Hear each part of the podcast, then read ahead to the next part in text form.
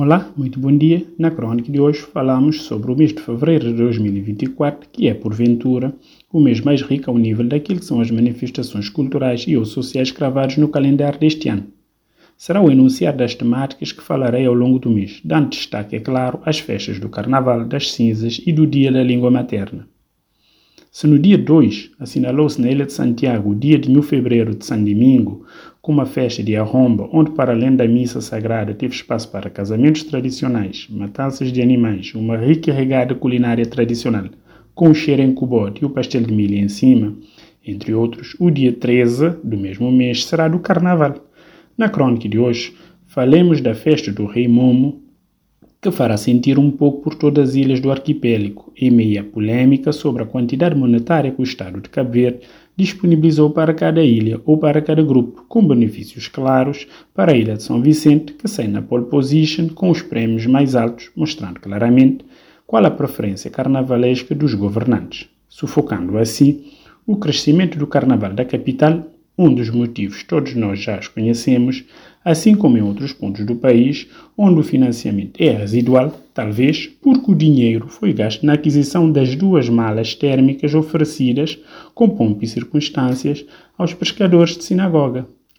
De estaleiro em estaleiro, assistiremos às últimas visitas de praxe para se ter mais uns cliques e dizer eu financiei ou eu faço parte do processo, se, no entanto, privilegiar ou deixar brilhar os profissionais anônimos que dão o seu sangue, suor e lágrimas na presença e na preparação da logística material do carnaval e ficam longe das avenidas. Da mesma forma que se está esquecendo da prática e do costume das mascarinhas que todos os domingos, que antecedem o carnaval, saíam às ruas no seu ritual específico. Graças a Deus, os mandingas, figuras públicas do carnaval das ilhas, não precisam deste palco nem desse show-off e, este ano, vê mais uma vez lembrar aos negacionistas com crise identitária e afrofobia que somos africanos, que estamos em África e que, por mais que queiramos, a nossa africanidade está no sangue e não se lava, nem mesmo com banhos de perfumes Dior ou outros comprados nos free shops, quanto mais com perucas, clareadores de pele ou um simples passaporte dos outros continentes. A riqueza do mês de fevereiro é impressionante, porque também no dia 14 estaremos aqui nas ilhas celebrando as festas de cinza, ou festa boa e farta, principalmente nas ilhas de Santiago e Maio. No mesmo dia será igualmente celebrado o Dia do Amor e da Amizade e nada melhor do que celebrar com um bom prato de peixe seco cozido em leite de coco acompanhado com couve, batatas, cenouras, mandioca e aquele cheirinho que dá o toque final ao prato.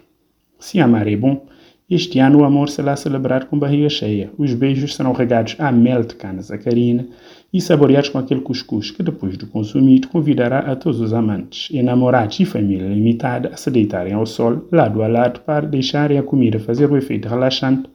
e o coração bater forte um pelo outro. Como dizia o outro,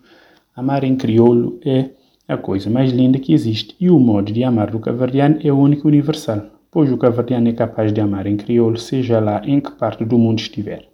Assim, Neste mês de fevereiro falaremos também da língua materna, o crioulo, a ser celebrado no dia 21 de fevereiro. Será mais uma ocasião para se debater o crioulo e a sua oficialização, que, conforme disse em outras alturas, só ainda não aconteceu por mera politiquice. Assunto a ser tratado nas próximas edições. Por agora, que todos tenhamos um bom carnaval e umas boas e fartas festas de cinza e que o amor esteja sempre presente. Senão, mascarinha também pegou.